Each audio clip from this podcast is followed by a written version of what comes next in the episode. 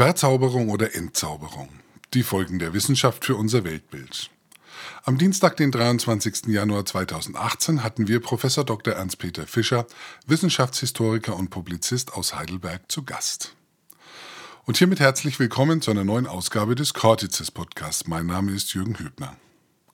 Helmut Fink hatte auch dieses Mal wieder am Rande unserer Veranstaltung die Möglichkeit, ein Interview zu führen. Und ich wünsche Ihnen dabei wie immer viel Spaß und viel Freude beim Erkenntnisgewinn. Ich freue mich, dass wir heute einen der bekanntesten und man darf wohl sagen auch rührigsten Wissenschaftspublizisten unseres Landes zu Gast haben, Herrn Professor Ernst Peter Fischer. Willkommen, Herr Fischer. Guten Abend, Herr Wink. Ähm, Sie haben viel über Wissenschaft und über Wissenschaftler geschrieben in den vergangenen Jahrzehnten. Wie war denn Ihr eigener Weg in die Wissenschaft? Also mein eigener Weg hat äh, vom Studium her in Köln mit der Physik begonnen. Aber ich erzähle gerne, wie ich zur Physik gekommen bin. Ich mhm. war 15 Jahre alt und äh, kam aus einer Familie, wo man keine Bücher hatte. Man hatte Kartoffelsalat und äh, Heringssalat, aber Bücher war nicht das mhm. Thema. Wir, ich bin ja ein Nachkriegskind, also 1947 geboren und die hatten was anderes zu tun, meine Eltern, als Bücher zu lesen. Und dann war aber, hat man mich zum Gymnasium geschickt, überraschenderweise. Und äh, da war dann ein Lehrer, der hat gesagt, äh, wenn ich nicht irgendwann anfange zu lesen, wird das nichts mit, der, mit dem Abitur. Und dann hat er gesagt, er würde mir äh, empfehlen, mit ihm einmal in die Stadt zu gehen und da sind wir in eine Buchhandlung geschritten. Mhm. Die Geschichte ist jetzt keine Erfindung von mir, sondern sie stimmt. Ich kann heute noch nicht begreifen, was da passiert ist. Dann sind wir also in Wuppertal war das, die Hauptstraße, also der heißt in Wuppertal Wert, marschiert, durch, entlang marschiert und da ist eine Buchhandlung. Mhm. Röder, die gibt es heute auch noch. Die heißt nur anders, aber das ist jetzt nicht so wichtig. Und dann geht man rein und damals wenn sich einige von Ihnen an die frühen 60er Jahre erinnern, gab es die ersten Taschenbücher. Und da waren so diese Regale, wo die neuen Erscheinungen der Taschenbücher waren. Und da habe ich in eins der Regale reingegriffen und ein Buch rausgeholt. Das habe ich heute noch.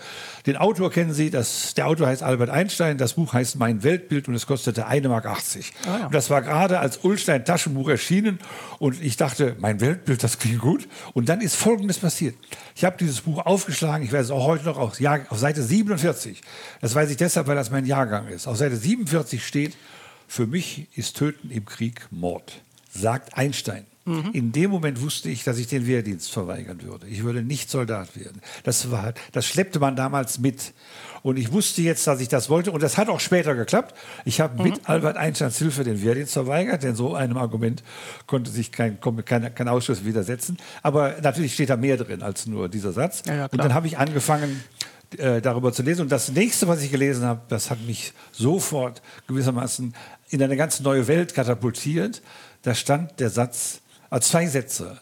Der erste Satz war, das Schönste, was der Mensch erleben kann, steht auf Seite 9, wenn Sie nachgucken, das Schönste, was der Mensch erleben kann, ist das Gefühl für das Geheimnisvolle. Das steht mhm. an der Wiege mhm. von wahrer Wissenschaft und Kunst. Wer es nicht mehr hat, wer nicht mehr staunen und sich wundern kann, der ist erloschen und der ist so gut wie tot. Also ähnlich. Ich habe es jetzt nicht wörtlich, aber da dachte ich genau. Das habe ich immer, ich habe das jetzt positiv gewendet. Ich habe nämlich bestimmte Sachen in der Schule nicht verstanden und die waren geheimnisvoll. Und jetzt habe ich das Gefühl gehabt, das ist es doch. Du sollst doch das Geheimnis spüren, fühlen. Das Geheimnis ist das Eigentliche. So, der ja. nächste Satz, der da noch stand, den der hat, der hat mir auch überhaupt nicht eingeleuchtet, der mir war, physikalische Theorien sind freie Erfindungen von menschlichen Geistern. Ich dachte immer, physikalische Theorien seien Entdeckungen. Wissenschaft sei Entdeckung. Und Einstein sagt, es ist Erfindung. Ja, da muss man eben unterscheiden zwischen Phänomen und Theorie. Jetzt sind Sie viel zu weit. Ich war 15 Jahre alt. Ja, ja, ja, ja. So, jedenfalls, dann bin ich dann mit diesem Buch zu meinem Physiklehrer gegangen und habe ihm gesagt, guck mal, Herr Physiklehrer, ich habe ein tolles Buch von einem Physiker, da stehen unheimlich schöne Sachen drin. Es gibt nur so ein paar Dinge, die ich nicht verstehe. Hier irgendwas mit der Relativität von Raum und Zeit, mit der Lorentz-Transformation, der Konstanz der Lichtgeschwindigkeit, das begreife ich alles nicht. Mhm. Und da passierte Folgendes, und das ist für mein Leben auch entscheidend gewesen. Dann hat er angefangen zu erklären. Mhm. Aber wenn Kinder irgendwas merken, dass sie belogen werden, dann, dass sie belogen werden. Und dieser Physiklehrer hatte nicht die geringste Ahnung von der Sprache. Er hat mhm. mich zugemüllt mhm. mit irgendwelchem Zeug und hat dann gesagt, ob ich es jetzt verstanden hätte. Mhm. Da bin ich heulend nach Hause gegangen und habe entschlossen, Physik zu studieren. Denn das wollte ich wissen. Und ja, bei, eben, also, bei, dem Lehrer konnte ich das nicht erfahren. Ja, also habe ich Physik studiert. Also Sie haben ja die richtige Konsequenz gezogen, ja. nämlich dann, wenn man es genau wissen will, äh, Physik zu studieren. Und ähm, sind aber dann ja auch Richtung Biologie ja, und äh, Dann, also dann habe ich Physik studiert und ich war ganz, habe ein Diplom gemacht, war ganz stolz Stolz, Diplomphysiker. Freue mich heute noch, wenn ich das sagen darf. Diplomphysiker. Und dann habe ich nur dabei meine Frau kennengelernt. Meine Frau ist Ärztin und meine Frau hat damals gesagt, also wir reden ja immer noch von der, jetzt der Ende der 60er Jahre, mhm. Studium Ende der 60er Jahre, hat meine Frau gesagt, das mit der Physik sei ihr zu schwer und außerdem gäbe es was viel Wichtigeres, nämlich die Biologie, mhm. also viel Spannenderes. Die hat Medizin studiert und dann hat, hat sie mir gezeigt, was da an Biochemie, an DNS, an Doppelhelix, an Molekularbiologie und das fand ich ganz gut und dann habe ich die, ich habe theoretische Physik gemacht und äh, mhm. da gibt es Modelle, die Sie kennen, Ising-Modelle und mit den Ising-Modellen kann man statistisches Verhalten von Magnetismus ja, untersuchen. Also Spinnsysteme. Und ich habe mhm. dann meinen Professor in der Uni gefragt, ob ich damit auch biologische Systeme untersuchen könnte und dann habe ich ein mhm. Ising-Modell angewendet auf das Schmelzen von DNS und das Öffnen von Poren in Membranen. Das ist eindimensional oder mhm. zweidimensional. Mhm. Sie statt Spin rauf oder runter, sagen Sie Bindung auf oder zu oder Pore offen oder nicht zu, äh, zu, geschlossen und dann können Sie sozusagen Spannung anlegen und gucken, was der Strom fließt. Und da habe ich so eine Arbeit geschrieben. Ich weiß nicht, das war sehr, sehr modernes Forschungsgebiet. Ja, das ist ja, ja heute und, immer noch. Ähm und jetzt kommt der nächste Glücksfall. Ich war das war in Köln und in, ich rede jetzt von Ende der 60er Jahre. Und 1969 hat ein Mann namens Max Delbrück den Nobelpreis bekommen. Der ist aus Berlin, stammt aus Berlin. Mhm der ist in den, also zufällig in meinem Geburtsjahr in Pasadena angekommen und hat da am California Institute of Technology eine Professur für Genetik bekommen. Das ist ein komplizierter Weg, den ich nicht schildere. Mhm. Und 1969 bekam Delbrück den Nobelpreis. Und er hatte vorher in den 60er Jahren die Universität Köln beraten, um ein Genetikinstitut aufzubauen. Und so dass er ein Kölner war. Also er hatte eine Wohnung in Köln, hatte Freunde in Köln und so lag es nahe, von Kalifornien nach Stockholm über Köln zu kommen. Und so war mhm. 1969 im Herbst war Delbrück plötzlich in Köln und hat eine Vorlesung gemacht. Es gab eine Party bei den Physikern und ich war dabei. Und dann habe ich mich mit ihm unterhalten und Delbrück ist so ein Mann der Tat. Der mhm. hat gesagt, pass auf, was du da vorhast, das kannst du hier gar nicht machen. Komm doch zu mir ans Caltech und mach bei mir promoviere bei mir. Ah, ja. Das klingt gut, das war natürlich für einen kleinen Jungen wie mich atemberaubend, aber ich brauche Ihnen nicht zu erklären, was da für Hindernisse vorliegen. Sie müssen das mal einen Englischtest machen, äh, eine Aufnahmeprüfung machen, Sie müssen ein Stipendium beantragen, Sie müssen, Sie müssen, ja. Sie müssen, Sie müssen. Aber wir haben dann angefangen. Aber das haben Sie alles gemacht. Und plötzlich im Frühjahr 1973 war alles offen sozusagen. Äh, und dann sind wir losgefahren, meine Frau und ich. Und ab September 1973 war ich Doktorand oder wie das auf amerikanisch heißt, Graduate Student am mhm. California Institute of Technology bei Delbrück. Mhm. Und das äh, war, äh, ich habe das immer noch nicht fassen können. Ich habe mich tagelang gezwickt, ob ich wirklich, ob das ich bin. Und dann ist das natürlich ein ganz anderes Abenteuer. Also, ich meine, wenn Sie eine deutsche Universität kennen und die Professoren nett finden und das Leben nett finden, ist alles gut und schön. Aber plötzlich sind sie am Caltech. Da läuft jemand wie Feynman rum, da läuft ja. jemand wie Gellman rum, ja. da läuft jemand wie Delbrück rum. So, jetzt werden sie verrückt. Und die stehen da immer, mit denen können sie sprechen, mit denen können sie Baseball spielen, mit denen können sie picknicken, mit denen können sie die Wüste fahren. Ich dachte, ich werde verrückt. Mhm. Aber ich bin auch noch dazu gekommen, meine Arbeit zu schreiben. Und 1977 habe ich dann eine Doktorarbeit fertig gehabt. Mhm. Und dann wollten wir zurück nach Deutschland und sind wir dann zurück nach Deutschland. Und dann war ich erst mit meiner Familie äh, in Freiburg und dann in Konstanz. Und 19, Ende 1980, also man ist ja dann dabei, sich zu habilitieren, wie das so schön heißt. Ich versuchte ja, mich ja. als Biophysiker zu habilitieren. Also mein Thema war, wenn Sie das interessiert, ähm, die Ionenkanäle in äh, Membranen. Mhm. Also zum Beispiel die einfache Frage, was, warum ein Kaliumkanal kein Natrium durchlässt oder sowas ähnliches. Mhm. Oder was eigentlich passiert, wenn ein paar Toffeltierchen auf eine Wand trifft, dann hat man nachgewiesen können, dass das Calcium, der Calcium-Einstrom seine Richtung ändert. Aber wie macht es das? Also das mhm, sind so mhm. Fragen, da können Sie dann verrückt werden als Doktorand. Und äh, gab es ein System und da habe ich gearbeitet und dann kam der Dezember 1980. Sie haben doch dann gewechselt Richtung Wissenschaftsgeschichte. Ja, jetzt, jetzt kommt der Dezember 1980. Mhm. Da hatte ich sozusagen Also Sie, vielleicht kennen Sie das auch, dann haben Sie sozusagen das, die ersten Arbeiten geschrieben und Sie sehen das gelobte Land vor sich, sozusagen noch zwei, drei Jahre weitermachen, noch drei, vier Publikationen und dann stellen Sie einen Habilitationsantrag und dann bewerben Sie sich um eine C3-Stelle in Ulm für Biophysik oder irgendwie sowas. Also mehr habe ich nicht gedacht. Und dann kam ein Telefonanruf von Max Delbrück. Mhm. Und es war ganz offensichtlich, dass, einer, dass er schwer krank war. Und ich mache das jetzt kurz. Er ist, also der Anruf kam im Dezember 1980 und er ist Anfang März 1981 gestorben. Mhm. Und im Dezember hat er mich gebeten, seine Biografie zu schreiben. Also das heißt, er hat das nicht getan. Er hat gesagt, ich ähm, wünschte, dass ich ihn noch besuche, so schnell wie möglich. Er wird das alles bezahlen. Jetzt habe ich gesagt, wir sind hier Preußen, wir müssen erst das Praktikum zu Ende bringen. Ich kann nicht einfach sonntags in andere fliegen, montags fliegen. Ja, Praktikum, Volksschulpraktikum. Ja, ja, ja, 20 Leute, die wollen ihre. Und ja, dann muss, brauchte ich zwei Wochen, um das zu, umzuorganisieren. Bin ich dann äh, Ende Januar äh, nach Kalifornien geflogen und habe einen todkranken Delbrück gesehen. Der hat mir dann erzählt, was er möchte, mhm. dass ich seine Biografie schreibe. Und diese Sache hat eine äh, Vorgeschichte. Die ist vielleicht ganz witzig. In Amerika gibt es ein Programm an den Universitäten, das nennt man Oral History, also Geschichte, ja, erzählte ja. Geschichte. Und die, dann schwärmen Leute aus und besuchen berühmte Wissenschaftler, Nobelpreisträger, also Feynman, Barbara McClintock und was sie da alles an großen Leuten haben, und machen mit denen Interviews und schreiben dann deren Lebensgeschichte. Mhm. Das, hat, das klingt gut, es hat natürlich einen Haken. Der Haken besteht darin, dass die Leute, die sie ausschwärmen lassen, nur in äh, Interviewtechniken äh, unterrichtet sind. Die haben keine Ahnung von Physik, keine Ahnung von Chemie. Ja. Die, und aber die, das ist zu viel. Sie können nicht jemanden erst Physik studieren lassen, dann Techniken äh, beibringen und dann sagen, jetzt mach mal die ja. mach mal, und mach mal die Biografie. Und dann was passierte von uns. Das ist ein Mädchen, die heißt Caroline Kopp, wird der ewig dankbar sein. Die hatte Delbrück interviewt und dann hat sie ihm einen Brief geschrieben und mhm. hat ihm geschrieben, Delbrück war ganz begeistert von ihr, ganz von, auch von den ersten Arbeiten und hat Delbrück hat sie einen Brief geschrieben, lieber Max, äh, du bist ein großartiger Mensch, aber ich kann deine Biografie nicht schreiben, weil ich mhm. zu wenig weiß. Und dann hat sie aufgezählt, wer die Biografie von Max Delbrück schreiben will, muss Deutschland kennen, Amerika kennen, muss Deutsch können, muss Englisch können, muss Quantenphysik kennen, muss Molekularbiologie kennen, muss Membranbiophysik kennen, muss mhm. Evolutionsbiologie kennen, muss deutsche Schulsystem kennen, muss die DFG kennen muss und so weiter. Also das war Ihre Qualifikationsliste. Und, und der, der sagt, er guckt auf die Liste und sagt, den kenne ich. Ja. Und ruft mich an. Das ist der, das mhm. ist Delbrück. Also dann, mhm. da wird nicht gezögert, nicht gezaudert, so wie in Köln. Kommt mhm. zu mir mhm. und da auch wieder. Hat angerufen und dann war ich da und dann war nur die Frage, wie bezahlt man das? Also ich meine, ich, ich habe aus der Universität gefragt, ob sie mich beurlaubt, aber Quatsch.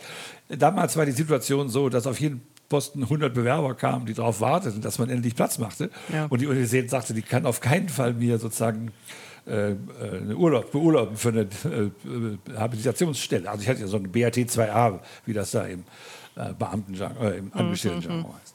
Und hat Delbrück aber zunächst gesagt, ist auch kein Problem.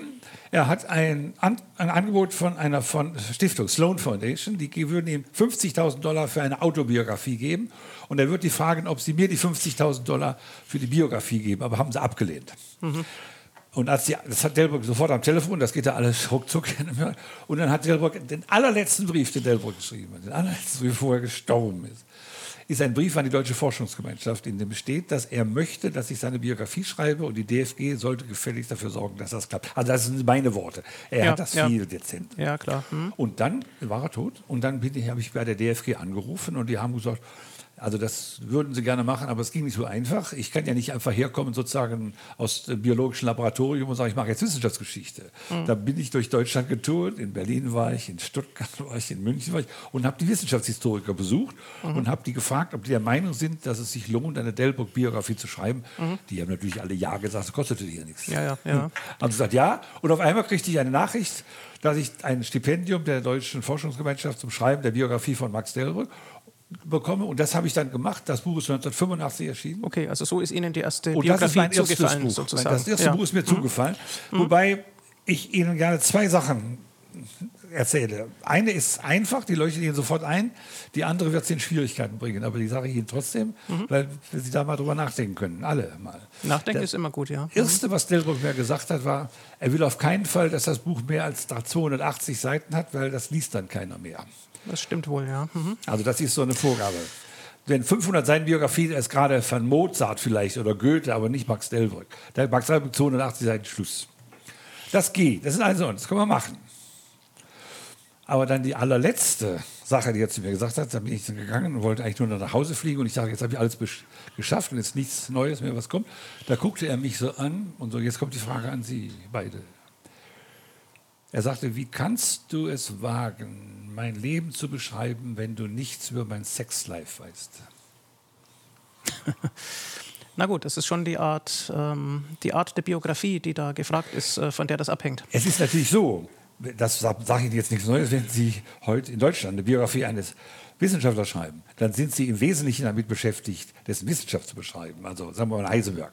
Da müssen sie erklären, was die Atome sind, wie er die Atomphysik gemacht hat und später, was da alles so kommt. Sie können nicht schreiben, dass er da amoröse Szenen hatte oder nicht. Ja, das, das, ist bei Goethe anders. Goethe hat natürlich nur die Frauen ausgesucht, um ein Gedicht zu schreiben. Heisenberg ist die Frauen hinterhergelaufen, um dann die Quantenmechanik zu machen. Aber das ist ein interessantes Thema. Also das ist Sie können sagen, das ist die Schnapsidee eines alten Mannes, der stirbt, aber ich finde die Frage nach wie vor, die ist von ihm. Also ich schwöre ehrlich, hier, das hat er gestellt und hat mich völlig verwirrt damit, aber ich bin in seinem Brief darauf nicht eingegangen. Äh, ja. In dem Buch nicht darauf eingegangen. Ja, es ist einfach die Frage, ob man eine, eine wissenschaftliche Biografie oder eine Privatbiografie verfassen soll oder ob man das vermischen will. Ja, sind Sie nicht so hart? Also ich, ich bin da knallhart. ich weiß ja, ich habe ja auch nichts anderes gemacht. Aber wenn Sie jemals, wenn Sie erstmal in das Leben von der reinkommen und in die Entstehungsgeschichte der modernen Molekularbiologie, haben Sie sich da mal mit beschäftigt? Wo sind, diese, wo sind diese Sachen gewesen? Wo haben die Leute sich getroffen? Die haben sich vor allen Dingen zum Beispiel in einem amerikanischen äh, kleinen Dorf namens Cold Spring Harbor getroffen.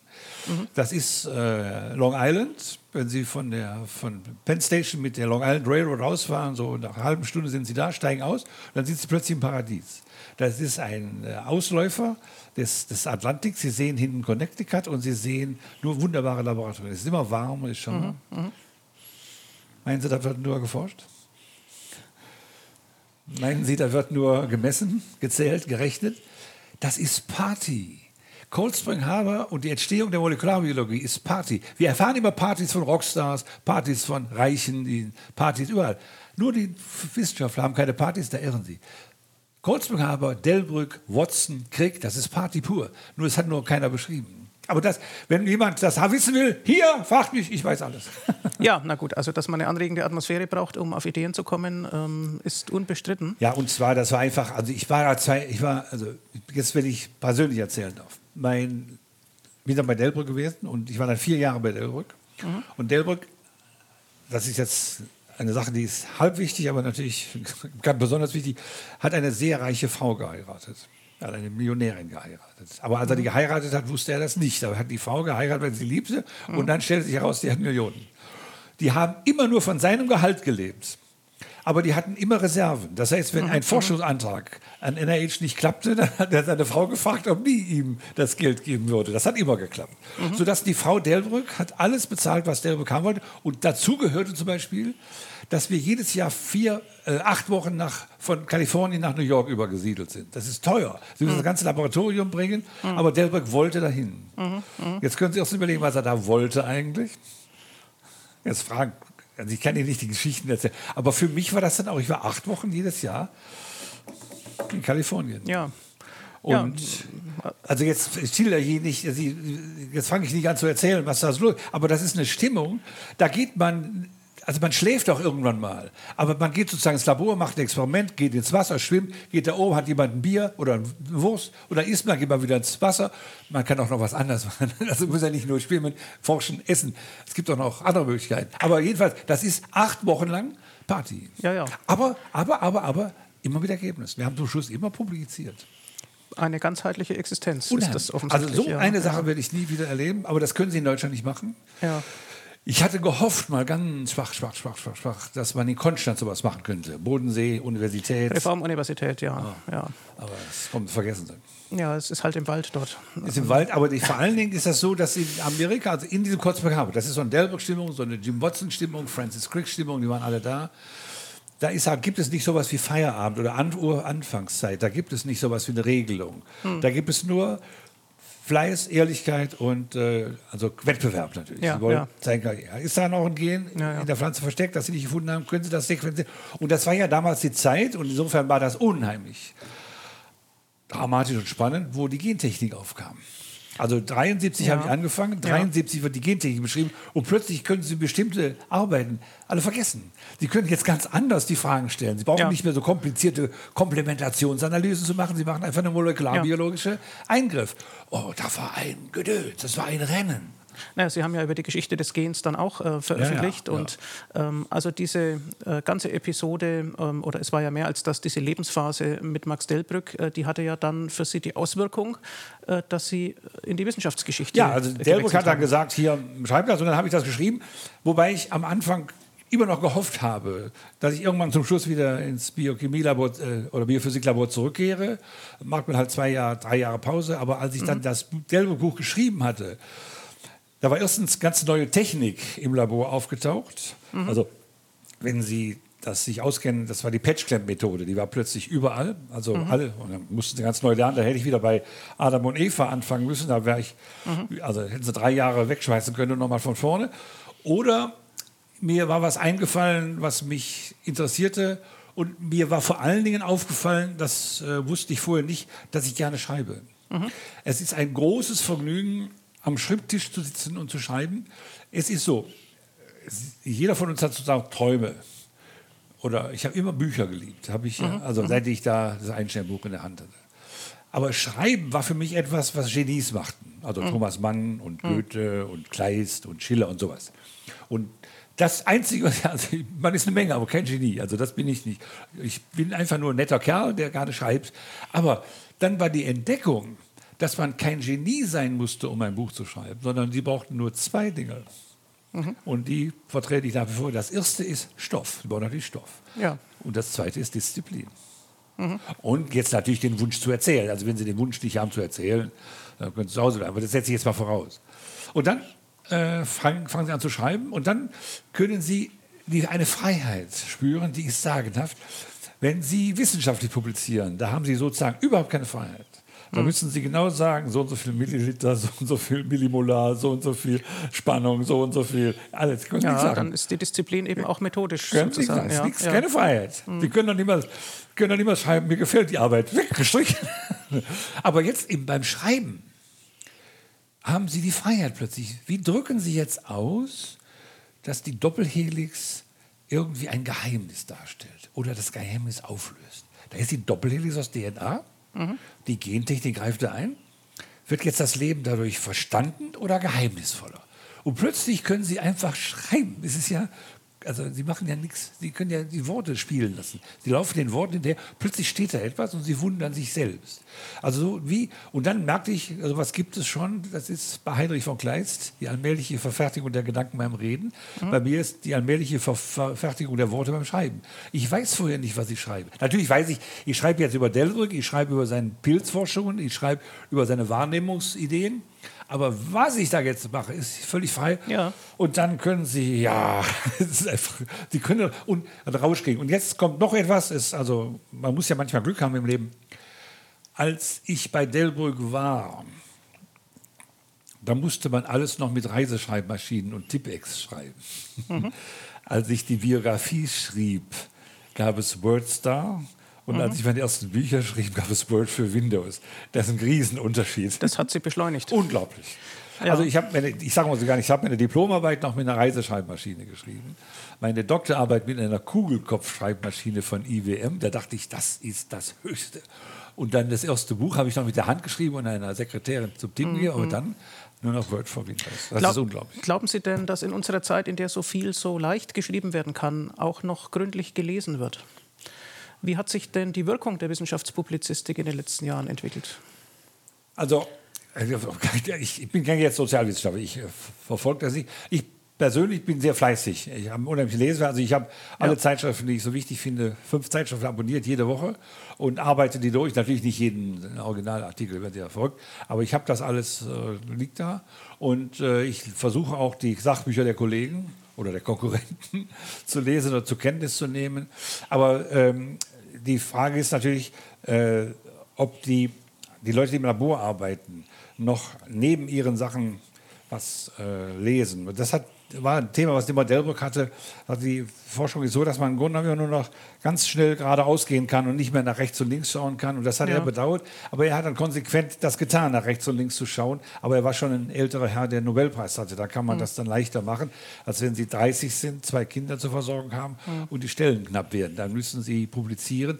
Aber was ich glaube, ist, dass äh, wenn ich die, das Erscheinen der Sachbücher anschaue, eine ungeheure Vielfalt von Themen behandelt wird. Es gibt sehr gute Sachbücher. Ich bin erstaunt, wie gut diese Literatur ist. Manchmal bin ich auch sogar neidisch, was den Leuten alles einfällt. Mhm. Aber äh, ob, jetzt, was sie, ob jetzt genug gelesen wird, ist ja jetzt schwierig. Was sollen denn die Leute lesen? Also wenn jetzt einer ein Buch über die Hirnforschung schreibt, dann kann man davon ausgehen, dass er alles zur Hirnforschung geschrieben hat, gelesen hat. Aber Hirnforschung fragt ja auch nach dem, sozusagen die Verbindung zu dem Geistigen oder zu dem ja. anderen und, und, zu dem Philosophischen. Und die, da wird es schon schwieriger.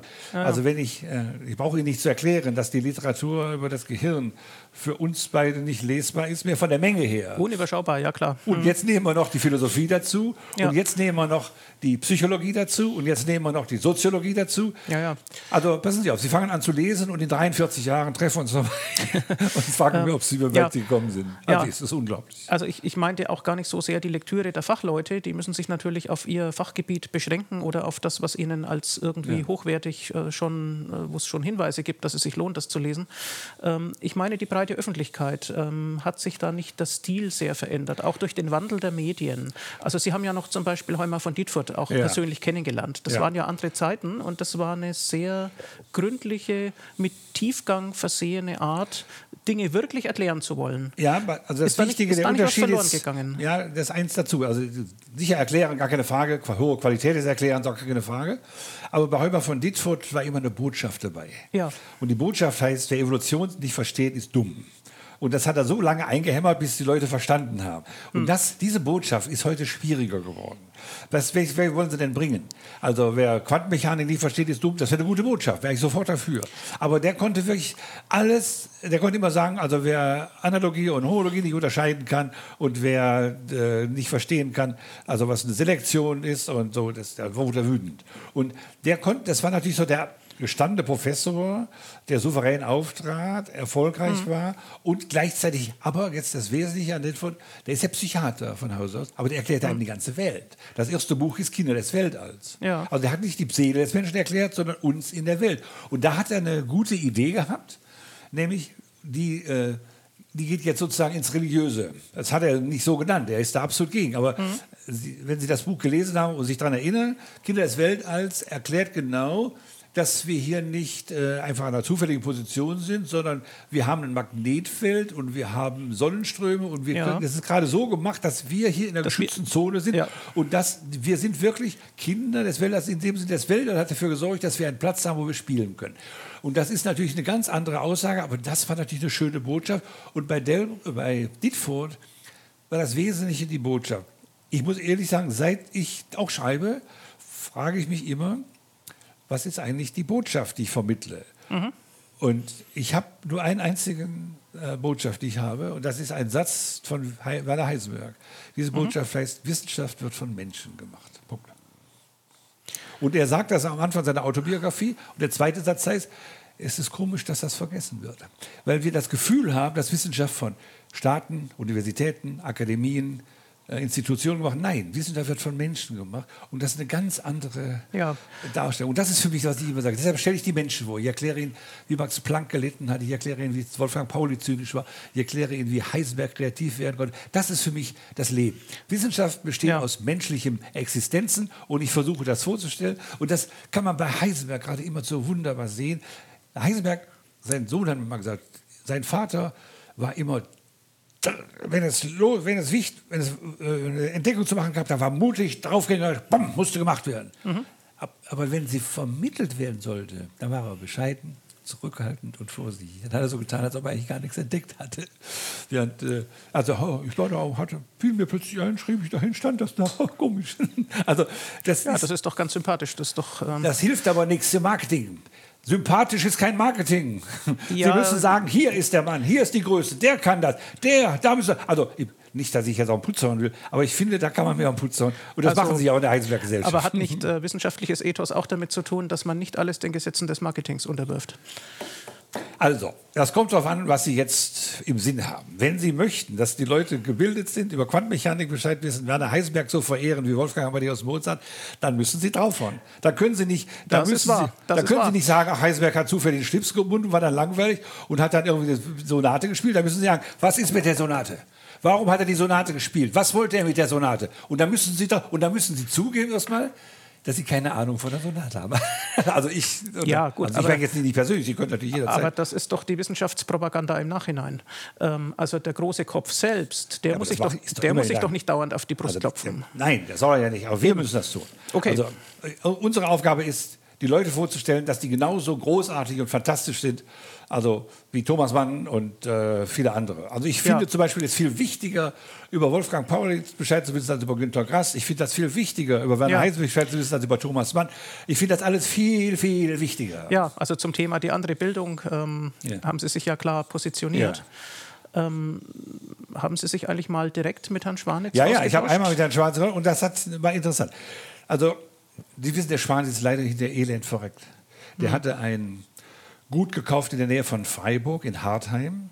Und dazu war, musste man durch eine Eingangstür gehen und da war ein etwas längerer Weg, bis zu noch einer weiteren Tür kam. Und eines Tages, und er hatte Schwierigkeiten, Nervenkrankheit. Und wenn er am Rücken lag, konnte er nichts machen. Und er ist eines Tages rausgegangen, ist gestürzt und lag auf dem Rücken und hatte kein iPhone dabei. Also der ist dann da einfach gestorben, auf dem Rücken liegend, im Winter in Harter. Aber jetzt da, also insofern, jedes Mal, wenn ich an den denke, früher habe ich immer gedacht, ich bin wütend auf den, weil er ja gesagt hat, alles ist irgendwie relativ, mehr braucht man nicht zu wissen.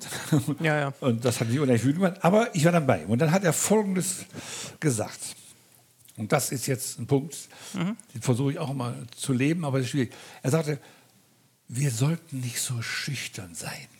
Wir hätten viel mehr zu sagen als Romanisten, Germanisten, Latinisten wie die alle heißen. Ja, das ist wir müssen es ja. nur Mhm. laut sagen. Und wir müssen es nicht immer verstecken. Wir müssen einfach sagen, hier. Und dann müssen wir nicht sagen, wir haben die Schrödinger-Gleichung. Das hilft nicht weiter. Ja. Sie müssen auch nicht sagen, ich kann eine Matrix diagonalisieren. Das hilft nicht weiter. Ja. Sie können auch nicht sagen, dass Sie sozusagen die Euler-Identität beweisen können. Das hilft nicht weiter. Sie können das alles nicht machen. Sie müssen sagen, hier, hier ist jetzt das Leben. Also hier, hier spielt sozusagen, was Sie, also was ich immer gerne mache im Augenblick in diesem Jahr, das ist ja 1918, vor 100 Jahren hat Emmy Noether das Noether-Theorem Oh ja. in Erlangen. Und das können Sie doch nur wirklich äh, propagieren. Da hat einer gezeigt, dass weil die Zeit symmetrisch ist, die Energie konstant bleibt. Das ist doch grandios.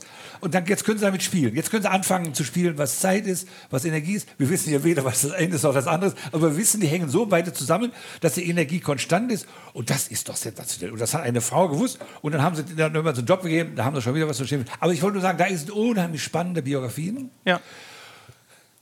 Aber Sie müssen sich lebhaft dafür interessieren. Sie können nicht sagen, Emmy Noether wurde geboren 1882, 1953 schon und dann hat sie zwischendurch ein Theorem bewiesen, das ich Ihnen nicht erklären kann. Vielen Dank für Ihre Aufmerksamkeit. So kommen Sie nicht weiter. Na gut, es gibt eben eine Arbeitsteilung. Nicht jeder haut äh, gerne auf den Putz. Manche äh, lesen auch selbst erstmal gründlich. Ich Und, ja- ähm, Ich, also, es gibt einen Satz von Hölderlin. Den habe ich neulich entdeckt. Also nicht, dass ich das mein ja, Leben lang mit Hölderlin war. Der Hölderlin hat geschrieben, nachdem er eine Ablehnung eines Gedichtes für eine Zeitschrift bekommen hat, die Friedrich Schiller rausgibt. Also Sie müssen sich Folgendes vorstellen. Schiller gibt eine Zeitschrift raus, die Horen. Hölderlin schreibt ein, äh, empfiehlt, äh, bietet ihm ein Gedicht an und Schiller lehnt das ab. Ich finde grandios die Idee. Hölderlin platzt vor Wut und schreibt ein Epigramm. Und dieses Epigramm ist ganz essentiell für die Naturwissenschaften. Wenn du Verstand hast und ein Herz, sagt Hölderlin, so zeige nur eines von beiden. Beides verdammen sie dir, zeigest du beides zugleich, das ist wörtlich.